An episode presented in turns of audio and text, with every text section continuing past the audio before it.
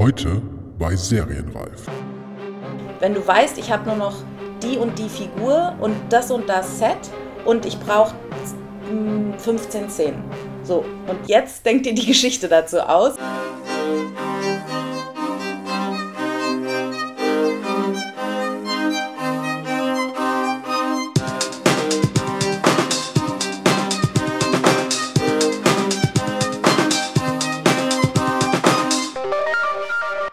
Willkommen bei Serienreif, dem Podcast zum deutschen Serienjahr. Mein Name ist Jens Meyer. Ja, fangen wir doch direkt mal mit der guten Nachricht an. Den Serienreif-Podcast, also diesen hier, den gibt es bald live vor Publikum. Äh, den Plan dafür gibt es schon eine ganze Weile und mit der Master School Drehbuch hier in Berlin hat sich jetzt der erste Partner gefunden, der Lust darauf hat, das Konzept mit umzusetzen. Das Ganze heißt Serienreif Live und feiert seine Premiere am 28. März an der Master School Drehbuch in Kreuzberg. Ich habe dafür die wunderbare Anna Winger als Gast gewinnen können, die als Autorin und Showrunnerin von Deutschland 83, 86 und bald auch 89 zu den wichtigsten Kreativen der neuen deutschen Serienwelle gehört und die im Rahmen der Berlinale zudem bekannt gegeben hat, mit ihrem Studio die vierteilige Miniserie Unorthodox für Netflix zu schreiben und zu produzieren. Weil das Ganze ein Versuch ist, findet dieses Live-Gespräch also erstmal in einem überschaubaren Rahmen statt und man muss sich vorher anmelden, da die Räumlichkeiten eben beschränkt sind. Wer Lust hat, bei dem Termin Ende März dabei zu sein, findet weitere Informationen zur Anmeldung in den Show Notes zu dieser Folge auf serienreif-podcast.de. Ich hoffe natürlich sehr, dass dies nur der Auftakt für diese Live-Reihe ist und habe durchaus auch Lust, diesen Versuch auch bei anderen Gelegenheiten oder in anderen Städten fortzusetzen. Mal sehen, wie sich das entwickelt. Lasst mich gerne wissen, was ihr von der Idee haltet. Dafür und für jedes andere Feedback natürlich auch könnt ihr an mail at serienreif-podcast.de schreiben. Regelmäßige Hörerinnen und Hörer wissen auch, dass ich auf Twitter über serienreif oder auch jens-meyer mit AY zuhöre und mich über Rückmeldungen freue. Außerdem gibt es ja auch noch die Facebook-Seite slash serienreif, über die man sich auch melden kann. So, nun aber zur aktuellen Folge, die wieder einmal etwas anders gelaufen ist als üblich. Ursprung des Gesprächs mit Dominik Moro war nämlich ein Artikel, den ich über die UFA Serienschule geschrieben habe, die Anfang des Jahres gestartet ist. In dem Text geht es um neue Ausbildungsmöglichkeiten für Serienautorinnen und Autoren in Deutschland. Ich verlinke den natürlich auch in den Show Notes. Und als Chefautorin von GZSZ ist Moro zusammen mit der Produzentin Petra Krolle die Leiterin der Serienschule, die auf ungewöhnlichem Wege den Einstieg in ihren Writers Room ermöglicht. Nämlich auch für Menschen, die noch nie groß etwas mit dem Schreiben von Filmen oder Serien zu tun hat. Dass der Start über eine tägliche Serie wie GZSZ durchaus auch ein guter Einstieg in das Seriengeschäft sein kann, hat ja in der zweiten Serienreiffolge bereits Alexander Lind erklärt, der dort seine Karriere gestartet hat. Und die vier Blogsautoren Hanno Hackford, Richard Kropf und Bob Konrad haben sich, ihr könnt es in der ersten Folge nachhören, im Writers Room der Telenovela Anna und die Liebe kennengelernt. Nun gibt es in Deutschland plötzlich eine regelrechte Serienwelle und die Autorinnen und Autoren der täglichen Produktion sind gefragt. Deswegen müssen Unternehmen wie die UFA versuchen, auf alle möglichen erdenklichen Wegen Nachwuchs zu finden. Und wie das genau vonstatten geht, erzählt Moro in unserem Gespräch. Weil es bei diesem Treffen in erster Linie um einen Zeitungsartikel ging, ist es tatsächlich ein bisschen mehr Interview als sonst ein übliches serienreif Gespräch geworden. Aber gerade weil der Podcast ja versuchen soll, möglichst verschiedene Blickwinkel und Herangehensweise an das Thema Serienproduktion in Deutschland zu vermitteln, wollte ich die Gelegenheit nutzen und das gesamte Interview veröffentlichen. Vielen Dank an dieser Stelle noch einmal an Dominik Moro, die sich während des laufenden Betriebs die Zeit genommen hat, mit mir zu sprechen. Wie immer melde ich mich am Ende noch einmal zurück. Hier jetzt erstmal mein Gespräch mit Dominik Moro von der UFA Serienschule über die UFA Serienschule. Viel Spaß!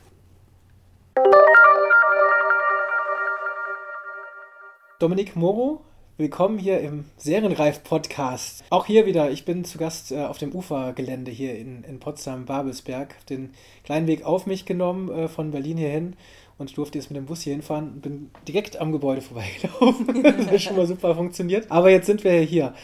Ähm, ja, erstmal, erstmal schön, dass, dass du äh, die, die Zeit gefunden hast, mich hier zu empfangen. Ich, ist, glaube ich, gerade ein bisschen was los hier, ne? In dem genau, wir sind heute. mitten in der ersten Woche der Serienschule. Und ähm, ja, jetzt mal gucken, äh, wie es so weitergeht. Genau, ich glaube, wir haben jetzt heute ist Donnerstag, am Montag, dem 14. Januar, hat es, hat es angefangen. Ja, war die, der erste Schultag. Der erste Schultag, genau. ja. Das heißt, die, und du, du hast gerade schon gesagt, ähm, aktuell sind jetzt die, die Schüler oder Ja, Schüler. Ja, muss man so sagen. Auch wenn sie wahrscheinlich nicht mehr super jung sind, aber da kommen wir gleich zu. Mhm. Ähm, haben jetzt schon ihre, ihre erste Aufgabe und entwickeln gerade, während wir hier sprechen, eine Serie. Es geht also relativ schnell in der Serienschule. Es geht relativ schnell in der Serienschule. Es ist aber auch ähm, mehr eine, natürlich nur eine Übung, äh, in der sie äh, schon mal das, was sie ein bisschen theoretisch jetzt in den ersten drei Tagen gelernt haben, praktisch anwenden können. Und ähm, sie merken, dass es eben gar nicht so leicht ist, eine Serie zu entwickeln.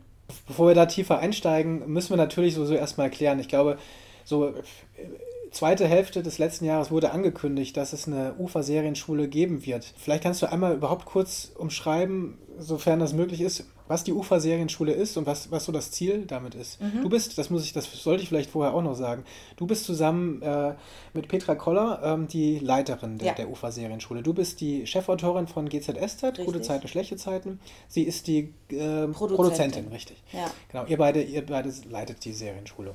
Also äh, wir wollen damit Nachwuchs ähm, generieren. Wir brauchen immer Leute für die tägliche Fernsehproduktion, die mit uns arbeiten, für uns arbeiten. Und ähm, es gab in den letzten Jahren durch den Serienboom in Deutschland und die vielen Serien, die produziert werden, ähm, sind uns nach und nach die Leute abhanden gekommen. Also ähm, je mehr Produktion es gibt, desto mehr Autoren werden gebraucht.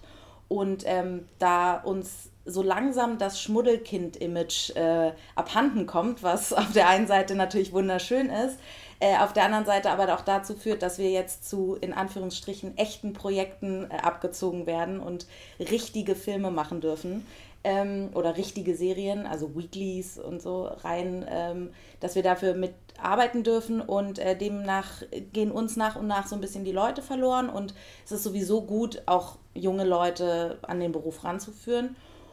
Und ähm, da ich vor 13 Jahren selber Schülerin einer Serienschule war, nämlich damals noch der Grundy-Ufer-Serienschule, ähm, äh, haben wir gesagt, weil es so schwierig ist, Nachwuchs innerhalb der Produktion ähm, auszubilden, weil man muss Leute zum Probearbeiten kommen lassen, dann sind die vier Wochen da, dann merkt man, funktioniert es, funktioniert es nicht. In 90 Prozent der Fällen funktioniert es nicht und man kann maximal zwölf Leute sozusagen im Jahr ausprobieren. Äh, da, und ähm, die Ausbeute ist immer eher gering. Und äh, so haben wir gesagt, dass wir es jetzt einmal so machen wie damals, äh, dass, wir aus, dass wir einen Aufruf starten, sich viele Leute bewerben können und wir dann 16 Leute am Stück innerhalb von vier Monaten ausbilden. Genau, das heißt, ähm, auch als es bekannt gegeben wurde, da fing natürlich die Bewerbungsphase auch direkt an. Ähm, was, was waren da die, gab es da Voraussetzungen für die, für die Bewerbung? Ähm, ja, also, nee, man musste eine Aufgabe machen. Also, man musste ein Motivationsschreiben, seinen Lebenslauf und eine Aufgabe, eine Schreibübung sozusagen ähm, bewältigen. Da wurden zwei verschiedene Szenarien vorgegeben und man sollte auf, ich glaube, zwei DIN A4 Seiten dann schreiben, wie es weitergeht. Okay, also schon die, die Richtung, weil ich glaube, es geht, die Fachbezeichnung wäre, glaube ich, Storyliner, was, was ihr ausbildet. Genau. Was das genau ist, da können wir auch gleich nochmal natürlich ja. drüber sprechen. Aber das wäre dann im Grunde auch schon in die Richtung, in die es dann geht, ne? die, die sie dann machen. Ja, da ging es in, erster Linie darum, wenn man ihnen eine Situation vorgibt, haben sie die Fantasie, das weiterzuspinnen? Ähm, in welche Richtung wird das weitergesponnen? Ähm, und hat man ein Gefühl dafür, dass eine Geschichte im besten Fall einen Anfang, einen Mittelteil und ein Ende hat? Ähm, wenn das gegeben war und wir vom Schreibstil und von den Ideen ähm, begeistert waren, dann durften die Menschen herkommen und uns kennenlernen und wir haben dann Bewerberrunden gestartet ähm, und uns ein bisschen mit den Leuten unterhalten und dann ähm, danach 16 Leute ausgesucht, die jetzt hier bei uns sind. Okay, ich glaube, die ähm, ein, ein großer Vorteil ist, dass es also kein, nichts kostet. Man muss, es ist kosten, kostenloser, äh, eine kostenlose Ausbildung sozusagen. Man ja. verdient zwar auch nichts, nee, so genau. steht es auch in den FAQs, glaube ich, drin. Und es ist relativ schnell. Also ähm, man, die haben jetzt gerade am 14. Januar angefangen, das hast du gesagt. Und ähm, ich gucke mal kurz, am 3.5. Äh, soll die Ausbildung beendet sein. Ja. 2019, also das ist in ein paar Monaten. Äh, äh, das vier heißt, Monate. Vier Monate ist, ist eine, eine Ausbildung ähm, zum, zum Serienschreiber, zur Serienschreiberin. Das, das äh, ist richtig, aber das ist schon, äh, schon gut. Also kann man das ist, ist, das gut in der Zeit machbar? Nein. Sich, sich kurz, Natürlich nicht. Also nee. genau, es ist nicht, also man ist danach kein fertiger äh, Autor für Serien und ähm, es geht aber darum, dass man danach die Chance bekommt, äh, innerhalb einer Produktion als Junior Storyliner zu arbeiten. So haben wir alle angefangen und ich habe das äh, ein Jahr lang bei den Roten Rosen damals gemacht. Und ähm, das geht auch gar nicht anders. Also man kann, dadurch ist, also der Job ist viel zu anspruchsvoll, ähm, als dass man sagen könnte, in vier Monaten ist, das, ist man dann Profi. Das geht nicht. Ähm, aber es ist zumindest der erste Schritt und man kann es nur lernen, indem man es tut und man kann es nur lernen innerhalb der Produktion. Und die Serienschule ist quasi eine sehr gute Vorbereitung und für uns eine Möglichkeit, 16 Leute, ich sage es jetzt mal, zu casten, um dann zwei, jeweils für jede Produktion hoffentlich vielleicht zwei bis drei Leute auszusuchen, die dann einen Junior-Storyliner-Posten kriegen, wo sie sozusagen weiter dann aber in der Produktion ausgebildet werden. Aber man verdient dann da Geld, von dem man auch leben kann und ist sozusagen Teil des Story Departments. Also in dem, in dem Sinne natürlich auch, weil natürlich äh, Geld auch immer ein großes Thema für, für Autoren und Autorinnen ist, äh, gerade für Junge. Ja. Ähm, äh, für Alte genauso eigentlich oder Ältere. Ähm, ist es der Vorteil, dass es relativ schnell geht. Also das ist dann wiederum wäre der Vorteil, dass man in vier, in vier Monaten das hinter sich hat und dann, wenn es gut läuft, äh, schon dann wieder Geld verdienen kann, statt noch mehr für eine Ausbildung auszugeben. Genau, also es ist auch mehr, es ist, es ist mehr sozusagen von beiden Seiten aus die Möglichkeit zu gucken, ist das überhaupt was für mich? Weil es ist, normalerweise habe ich ja gerade schon gesagt, ist es so, dass man einfach in die Produktion kommt und dann mit den Profis gemeinsam am Tisch sitzt und sich innerhalb von vier Wochen beweisen muss, ob man sozusagen ähm, geeignet ist, diesen Junior-Storyliner-Posten zu besetzen. Und das ist ein wahnsinnig großer Druck auf den Leuten. Es ist aber auch eine Belastung fürs Team, weil natürlich kann man von niemandem erwarten, dass er weiß, wie, unser, wie unsere Arbeitsweise ist, unsere Fachtermini, all diese Dinge. Und man muss in vier Wochen äh, sich einem Team sozusagen menschlich nähern, inhaltlich einer Arbeit nähern, die man so noch nie gemacht hat. Und das in einem Tempo, was unfassbar schnell ist. Und da muss man schon ein echtes Naturtalent sein, da nach vier Wochen sozusagen ein ganzes Story Department inklusive Chefautor zu überzeugen. Deswegen haben wir auch das Problem, dass es so schwer ist, da Leute zu finden. Und so haben äh, 16 Leute die Möglichkeit, A, erstmal zu gucken, ist das überhaupt was für mich? Und wir haben die Möglichkeit zu gucken, ist man menschlich, fachlich ähm, geeignet dafür. Vielleicht erwähnen wir nochmal kurz die Serien, um die es alle geht, die, die, die hier produziert werden. Das ist ja nicht nur gute, Zeit, gute Zeiten, schlechte Zeiten, auch wenn das natürlich die bekannteste ist mhm. und die, ähm, ja, die populärste auch. Ähm, unter uns ist die, die zweite, die wird, glaube ich, in Köln ja. produziert. Ne? Mhm. Genau gibt es auch schon ewig, ich weiß gar nicht wie viele Jahre, äh, das dürften auch schon bestimmt 25 Jahre ja, es sind sein. über 20 auf ja. jeden Fall, ja. Äh, und dann die, die letzte, das wäre ähm, äh, alles, alles, was zählt. Alles, was zählt. Ich bin tatsächlich gerade mit, der, mit einer Konkurrenzserie, die gerade äh, zu Ende gegangen ist, kurz durcheinander gegangen. ist auch sehr ähnlich gewesen, der Titel. Ähm, äh, man kann ja sagen, alles oder nichts hieß die äh, die auf Sat 1, Sat 1 gerade gelaufen ist. Deswegen musste ich kurz überlegen, dass ich es nicht durcheinander werfe. Ähm, alles, was zählt, läuft mittlerweile aber auch schon relativ lange. Ne? Ich ja. weiß, wie, war man da auch so ungefähr? Also, die, ja, also schon, sowas wie 15. Auch schon Wahnsinn, okay. Glaube ich. Man wird alt, wenn, man, wenn einem das bewusst wird. Ja. ähm, okay, oder man, man fühlt sich zumindest sehr alt, wenn einem das bewusst wird. Das sind die drei, die drei Serien, um die es dann geht und wo dann für die dann auch die, ähm, die Schüler äh, hier arbeiten werden dann. Ne? Sie werden in die Produktion da involviert. Genau. Es gibt ja noch eine Serie jetzt erst recht, hm. die auch auf äh, RTL von uns läuft. Ähm, die ist jetzt aber erstmal für die Serienschule sozusagen ausgeklammert. Genau, es geht um die drei Produktionen. Also es gibt zwei Produktionen in Köln und eine in Potsdam. Und äh, wir alle drei suchen immer wieder Autoren. Und äh, ja, darum geht's. Jetzt sind wir ja hier in Potsdam mhm. und du bist Chefautorin von Gute Zeiten, Schlechte Zeiten. Inwieweit, also inwieweit sind denn die Köln, sind sie in die Arbeit äh, in GZSZ ein, eingebunden oder ähm, inwieweit sind da die Kölner Produktionen, die, die werden, die finden ja wahrscheinlich nicht hier statt, oder? Oder werden auch hier die, ich, ich weiß es wirklich nicht, die Drehbücher und so weiter alles geschrieben? Nee, also Nein. jede Produktion hat ihre, ihr eigenes Story Department. Ja. Und äh, also wir sind schon drei eigenständige ähm, Produktionen äh, unter dem Dach der äh, UFA Serial Drama.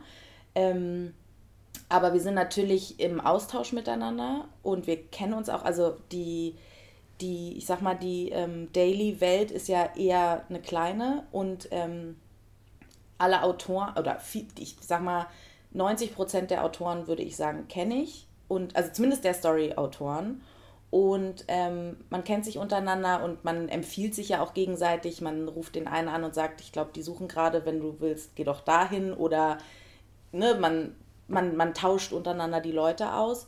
Ähm, und natürlich waren die beiden Produktionen auch bei der ähm, Entwicklung und äh, der Arbeit an der Serienschule beteiligt. Und ähm, alle drei Serien, also als es hier die äh, Bewerbungsgespräche gab, waren auch ähm, der Creative Producer von Alles, was zählt und eine Story-Editorin von ähm, Alles, was zählt hier und eine Skript zwei Skripteditoren von Unter uns waren auch hier. Also alle haben mit ausgesucht. Du hast es ja selbst gesagt, die, ähm, die Soaps haben auch vor allen Dingen hier in Deutschland, sie hatten lange Zeit, so als sie gestartet sind, keinen besonders guten Ruf, vor allen Dingen nicht bei, ähm, bei Menschen, die ambitioniert äh, mhm. Geschichten erzählen wollten, war das immer oder lange Zeit so ein, äh, so ein Tabuthema oder ähm, man hat da sehr verächtlich drauf geschaut. Das hat sich aber tatsächlich äh, geändert in den, in den letzten Jahren. Ich weiß nicht, in welchem Zeitraum, von welchem Zeitraum man da spricht. Auch hier in diesem Podcast äh, haben wir mittlerweile ähm, Autoren äh, zu Gast gehabt, die in Soaps oder Telenovelas oder wo auch immer gestartet haben, die, ähm, die Haribo, äh, Hanno Bob Konrad und Richard Kropf, die haben sich, glaube ich, auch bei einer, ähm, das war, glaube ich, eine Telenovela äh, kennengelernt. Ähm, Alexander Lind war hier zu Gast, der auch äh, Autor von GZSZ war und mittlerweile eben große Serie, Chefautor bei einer Funkserie ist, Druck und äh, selbst viele Serien entwickelt. Was ja auch wirklich schon zeigt, im Grunde, was du gesagt hast, dass eben das eine gute Grundlage zu sein scheint, äh, selbst wenn man vielleicht nicht sein Leben lang ähm, unbedingt äh, dieses, dieses Daily äh, Business hier, Daily Soap, auch da äh, müssen wir gleich nochmal drüber sprechen, mhm. das ist ja eben doch ein großer Druck, auch ist wirklich da ähm, wöchentlich und täglich mit, mit Ideen rumzukommen. Aber selbst, ähm, selbst wenn man das nicht unbedingt sein Leben lang machen will, scheint es doch eine gute Grundlage zu bilden. Und auch die haben alle erzählt, dass vor allen Dingen natürlich dieses viel, lange viel geforderte Writers Room natürlich hier ähm, täglich äh, benutzt wird. Ne? Also Writers Room gehört zu eurer täglichen Arbeit. Weiß nicht, wie, ich denke, das ist jetzt so mittlerweile fünf, sechs Jahre her, als wirklich überall immer zu lesen waren, wenn es um diese äh, neuen Serien ging, vor allen Dingen die US-Serien, dass wir in Deutschland ein Writers Room brauchen. Ähm, dass das so toll ist in den USA und dann in, in, in Dänemark wurde es auch nachgemacht. Hast du da äh, auch schon, musstest du da lachen oder hast den Kopf geschüttelt, ja. weil du dachtest, okay, es gibt es doch schon längst hier? Ja, also wie, wie hast du darauf reagiert? Und ähm, ja, also ähm, genau, es ist so, wir haben seit, also bei GZSZ gibt es seit 26 Jahren Writers Room. Ähm, natürlich ist es ein bisschen anders als die Writer Rooms in, äh, in den USA oder auch wie eine wöchentliche Serie gemacht wird, weil da sitzen die Autoren ja zusammen, ähm, plotten und dann schreibt jeder sein Drehbuch. Das ist ja bei uns sozusagen noch aufgeteilt. Also ähm, äh, unser, unser System ist so, dass es ein Story Team gibt und ein Skriptteam. Das heißt, die Leute, die die Stories machen, schreiben nicht notwendigerweise auch die Drehbücher oder in den meisten Fällen schreiben sie nicht die Drehbücher. Ähm, das unterscheidet vielleicht so ein bisschen. Aber ansonsten, dass ähm, viele Menschen um einen großen Tisch rumsitzen und sich die Geschichten für eine Serie ausdenken, äh, das machen wir seit, äh, genau, seit 26 Jahren. Und ähm, das ist auch für mich die einzig, ähm, also für mich ist es der einzig sinnvolle Weg, äh, eine Serie so zu, zu erarbeiten oder zu, zu gestalten, ähm, weil ich es wichtig finde, dass, dass es A, ein Gemeinschaftsprodukt ist sozusagen und weil ich glaube, dass gerade jetzt im Daily-Prozess man das nur als Team schaffen kann. Also das könnte einer, einer alleine überhaupt nicht leisten, weil es eben, wie du schon gesagt hast, ähm, einen wahnsinnigen Zeitdruck gibt und auch einen äh, wahnsinnigen Quantitätsdruck. Also wir müssen ja einfach sehr viel produzieren. 250 Folgen im Jahr, a 23 Minuten. Und ähm, das sind schon sehr viele Geschichten, die man sich da ausdenken muss. Und das geht am besten, wenn man ein Team ist. Da fällt mir gerade ein, seit, seit wann bist du bei GZSZ dabei? Ich bin seit vier Jahren äh, bei GZSZ und seit drei Jahren, ist mein drittes Jahr als Chefautorin. Okay, also dann auch dann relativ schnell Chefautorin geworden. Mhm. Als Chef, wie, wie, viele ähm, ich weiß, es gibt auch, äh, auch freie und äußere, aber so, so ein Kernteam kann man sagen, wie viele da äh, jede Woche arbeiten? Also ja, also bei G GZSZ ähm, hat nochmal ein bisschen anderes ähm, System als die beiden anderen ähm, Serien. Äh, bei, wir haben so ein Rotationsprinzip. Das, das heißt, jede Woche ist ein anderes Team um den Tisch herum. Aber der Pool aus den Leuten, aus dem dieses Rotationsprinzip äh, besteht, sind so um 20 Leute. Mhm. Aber wir sitzen jede Woche zu fünft um den Tisch rum. Okay, also man wechselt sich dann sozusagen ab. Also mhm. man hat dann fünf Tage das Programm. Ist es dann auch so, dass man jede, jeden Tag eine Folge ähm, sozusagen irgendwie äh, entwickeln Entwickelt? muss? Ja, also, also wir machen das so. Hm? Genau, wir entwickeln in fünf Tagen fünf Folgen. Okay.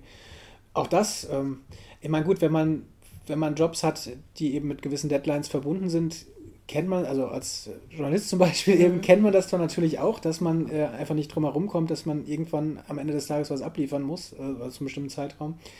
Trotzdem ist da natürlich nochmal eine, eine riesen, riesen Kette dran, dran gebunden irgendwie. Ähm, wie schwer ist es da am Anfang mit so, mit so einem Druck umzugehen, dass man da wirklich, also dass man Also ich mache den, den Job jetzt ja seit 13 Jahren, deswegen ich habe mich irgendwie an diesen Druck gewöhnt und ich bin mir nicht sicher, ob ich ohne ihn könnte. Also äh, und ich habe es auch noch nie erlebt, dass am Ende der Woche nicht der Blog, also wir, wir produzieren ja immer fünf Folgen pro Woche, das nennen wir Blog. Äh, und ich habe noch nie erlebt, dass ein Blog nicht fertig geworden ist. Das gibt es halt einfach nicht. Es muss passieren, also passiert es. Und selbst wenn man Freitagnachmittag oder Abend da sitzt und man weiß, oh Gott, wir müssen immer noch zwei Stränge plotten, dann fällt uns immer irgendwas ein. Also diese, da habe ich mittlerweile eine, eine ganz gute Form der Gelassenheit äh, für mich gefunden, zu sagen, ich atme jetzt durch, ich gehe, verlasse kurz den Raum, ich äh, laufe zwei Schritte. Die besten Ideen hat man meistens sowieso auf der Toilette, also geht man da irgendwie hin und ähm, äh, hat einfach Vertrauen darin, dass auch eben da, dass, dass die Gruppe wird eine Lösung finden und wird irgendeinen Plot finden, äh, der dafür sorgt, dass, dass die fünf Folgen fertig werden.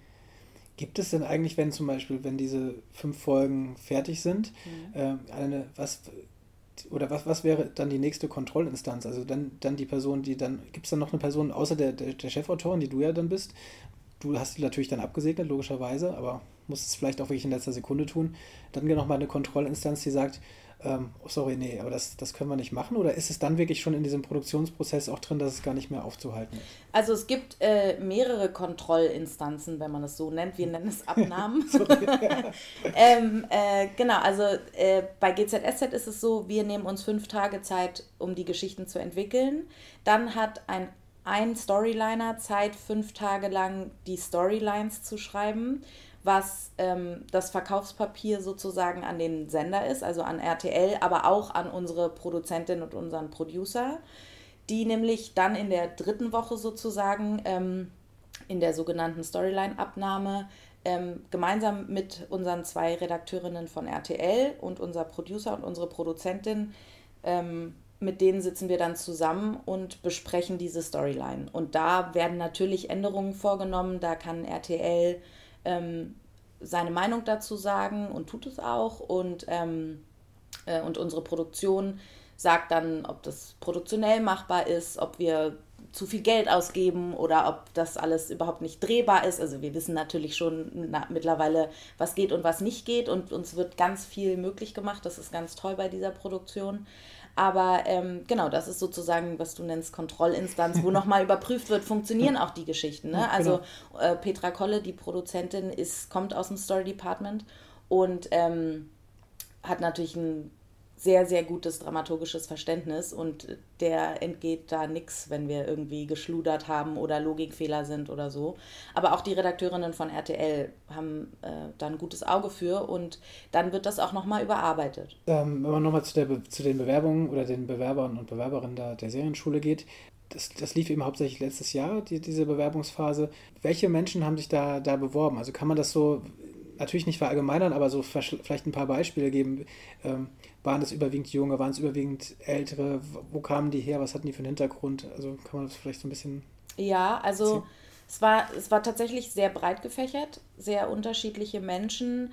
Ich würde sagen, zwischen Anfang 20 und Anfang 50 war ungefähr alles dabei, so von der Altersstruktur her. Ähm, das Männer-Frauen-Verhältnis, ich glaube, es waren letztendlich mehr Frauen, die sich beworben haben als Männer. Und auch da ähm, alles Mögliche. Also äh, von Schauspielern und Filmwissenschaftlern, Journalisten, äh, Germanisten, sowas alles, aber auch Fans, völlige Quereinsteiger, Leute, die noch nie irgendwas mit Dramaturgie oder Serie oder sowas äh, am Hut hatten. Also es war tatsächlich von allem so ein bisschen dabei. Und wenn ihr so die, die Bewerbung, wenn ihr das so, äh, oder wenn du da, da nochmal drüber nachdenkst, ähm, gab es da Dinge, was, was du überrascht oder war es auch, auch da so eine sehr, sehr eine Mischung aus allem? Ähm, also wenn du so die, fiel dir die Auswahl, sagen wir mal, schwerer oder, oder nicht so schwer? ich weiß nicht, ob man das sagen kann. Oder ja, also ähm, es ist nicht so einfach. Also es ist vor allem nicht so einfach, finde ich, ähm, aufgrund, und man muss es ja irgendwie eingrenzen und, und irgendeine Aufgabe stellen, aber natürlich ist es wahnsinnig schwer anhand einer Geschichte zu gucken, passt jemand ähm, in so ein Team rein. Also nicht jeder, der gut plotten kann, ist auch ein guter Storyliner, weil das, was die größte, meiner Meinung nach, die größte Herausforderung an diesem Job ist, ist die Teamfähigkeit. Und ich weiß, das wird mittlerweile natürlich in jedem Job wird Teamfähigkeit irgendwie gebraucht und groß geschrieben.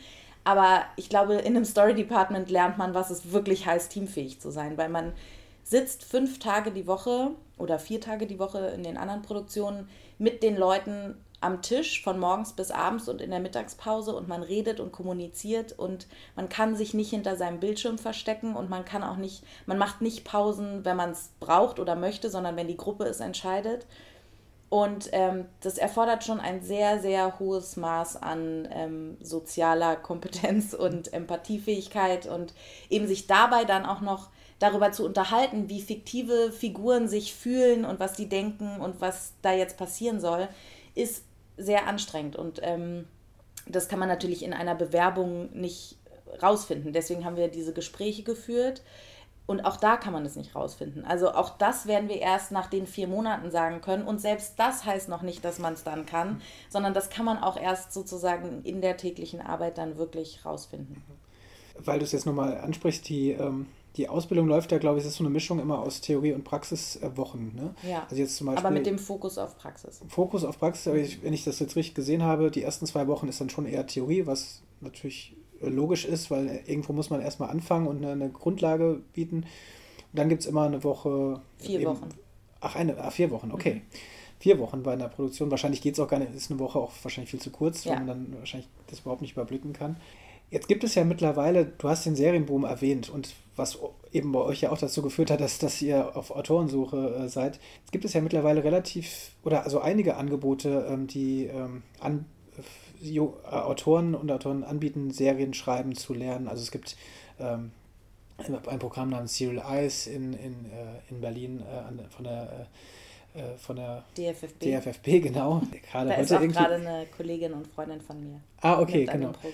Ähm, ich glaube, das war auch, also zum Beispiel bei dem, äh, bei Alexander Linter war es auch so, dass mhm. er von hier dahin gegangen ist. Also genau. ich glaube, es ist auch eine, vielleicht eine, eine Grundlage, ähm, weil man bei diesem Serial Eyes zum Beispiel auch nur, glaube ich, teilnehmen dann darf oder kann, wenn man schon eine professionelle Produktion dabei war oder so mhm. weiter.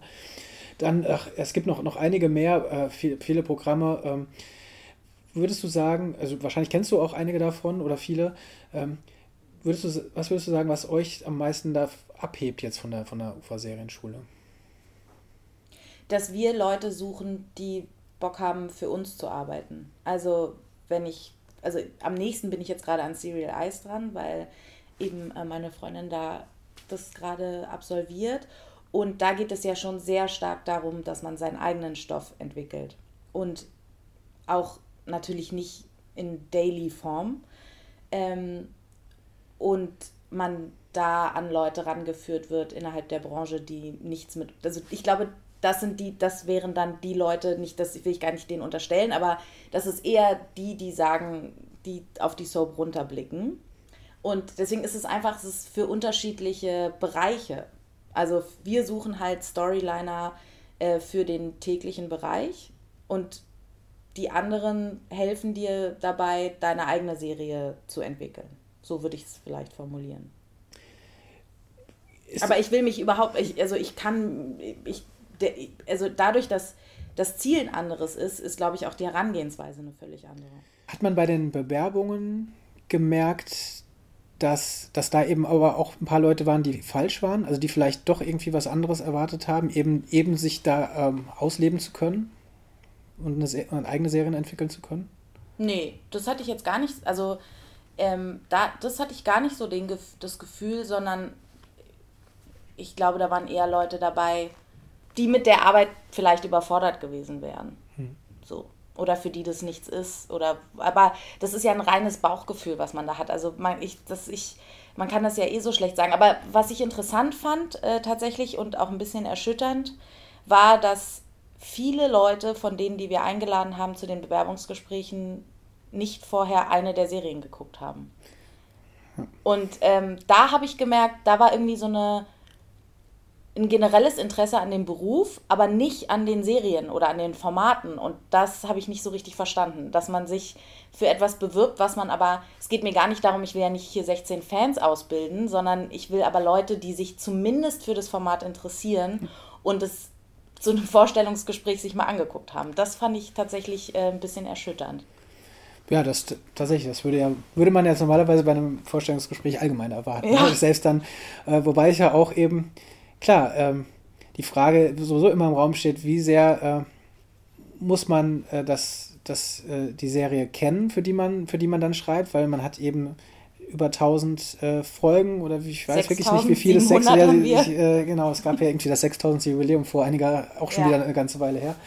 Ähm, sehr, sehr viele Serien. Und natürlich kann das keiner überblicken und ich glaube, es gibt ganz dicke äh, Bibeln und alles Mögliche. Und, aber tatsächlich auch Leute, die auch gut Bescheid wissen, habe ich mal habe ich gelernt. Aber klar, dass man das nicht alles wissen kann. Aber inwieweit sollte man, du hast jetzt schon angedeutet, eben, ähm, also einen gewissen Bezug muss man doch irgendwie zu, einem Thema haben, oder? Also Absolut. Also man muss. Ähm, ich habe witzigerweise habe ich genau gestern darüber mit den äh, Serienschülern gesprochen, dass ich meinte, man muss das, was wir, was wir da herstellen, was wir da ähm, produzieren, nicht notwendigerweise privat gucken. Man muss aber ein gewisses Maß an Respekt, also ein großes Maß an Respekt und Interesse für, den, für dieses Format mitbringen. Sonst funktioniert es nicht. Also wenn man sich darüber lustig macht oder sich äh, darüber erhebt ähm, und versucht, sich dem ironisch zu nähern, dann funktioniert es meiner Meinung nach nicht. Und das merkt der Zuschauer, das merken die Kollegen und ähm, das merkst du dann auch auf dem Papier. Also es funktioniert nur,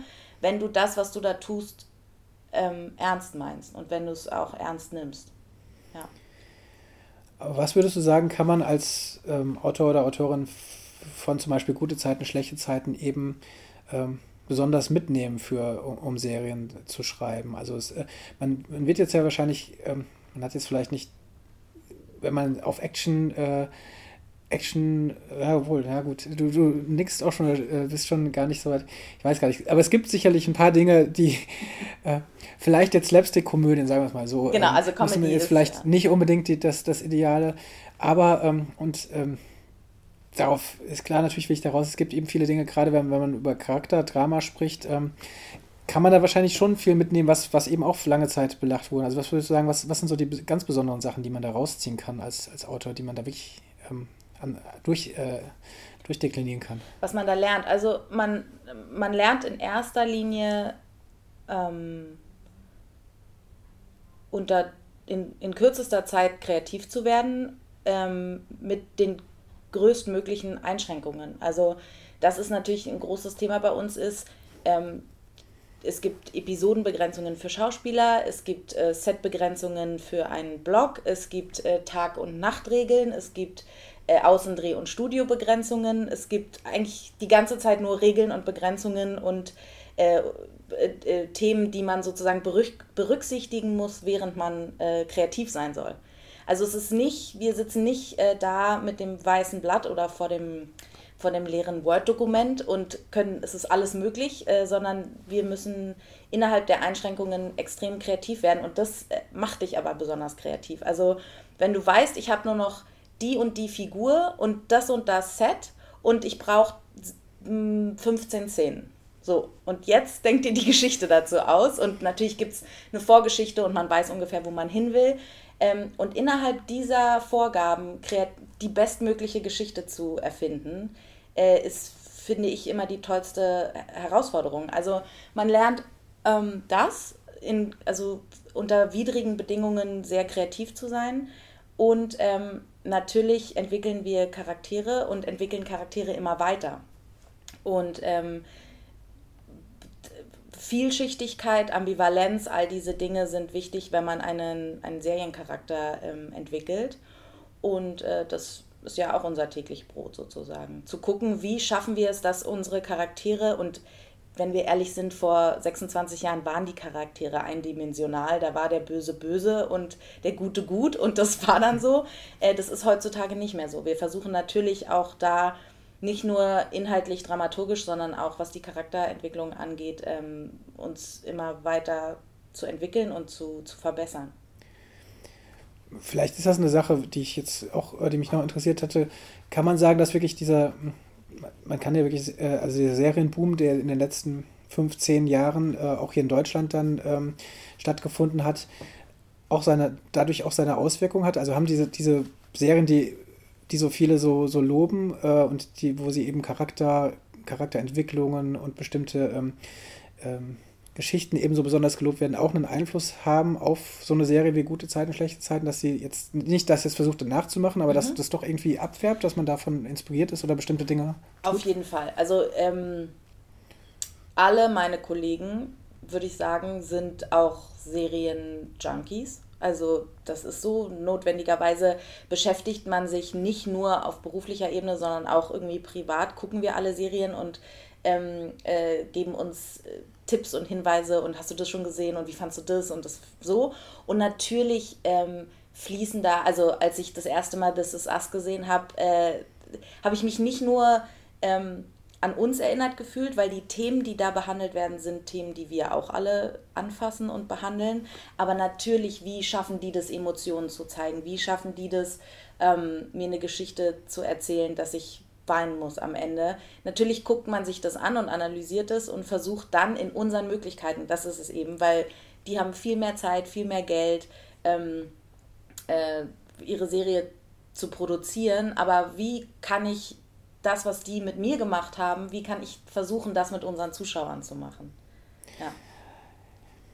Auch was den, äh, den äh, jetzt sehr überstrapazierten Serienboom, äh, den Begriff zumindest angeht, äh, trotzdem auch nochmal darauf bezogen. Mittlerweile ähm, in bestimmten Kreisen, die vielleicht auch ähm, vor zehn Jahren doch da ganz Feuer und Flamme waren, als es vielleicht noch gar nicht so extrem im, im deutschen Mainstream angekommen ist, ähm, sind mittlerweile, äh, fühlen sich auch überfordert. Auch in den USA gibt es unfassbar viele Serien, die mittlerweile, ich glaube, vier, über 400, die pro Jahr, neue Serien, die da pro Jahr äh, starten. In Deutschland äh, zieht das jetzt auch nach. Also auch das, du hast es gesagt, überall, es werden Autoren gesucht und ganz viele neue Serien produziert und abgezogen.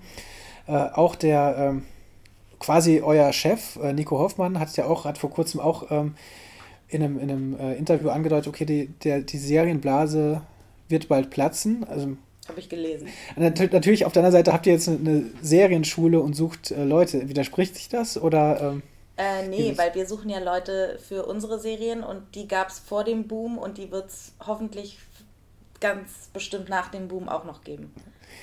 Und dann äh, wollen alle äh, zurück zu euch, wenn der Boom vielleicht vorbei ist. Und dann und haben wir eine, dann sind wir privilegiert ohne Ende und können aus dem Vollen schöpfen. Das ist doch schön. Ja. Wie gesagt, äh, für, äh, Anfang Mai ist, das, ist diese, dieser Studiengang jetzt hier vorbei. Noch sind alle ganz frisch und wahrscheinlich schauen in die Zukunft, aber in ein paar Monaten sind Sie damit schon durch?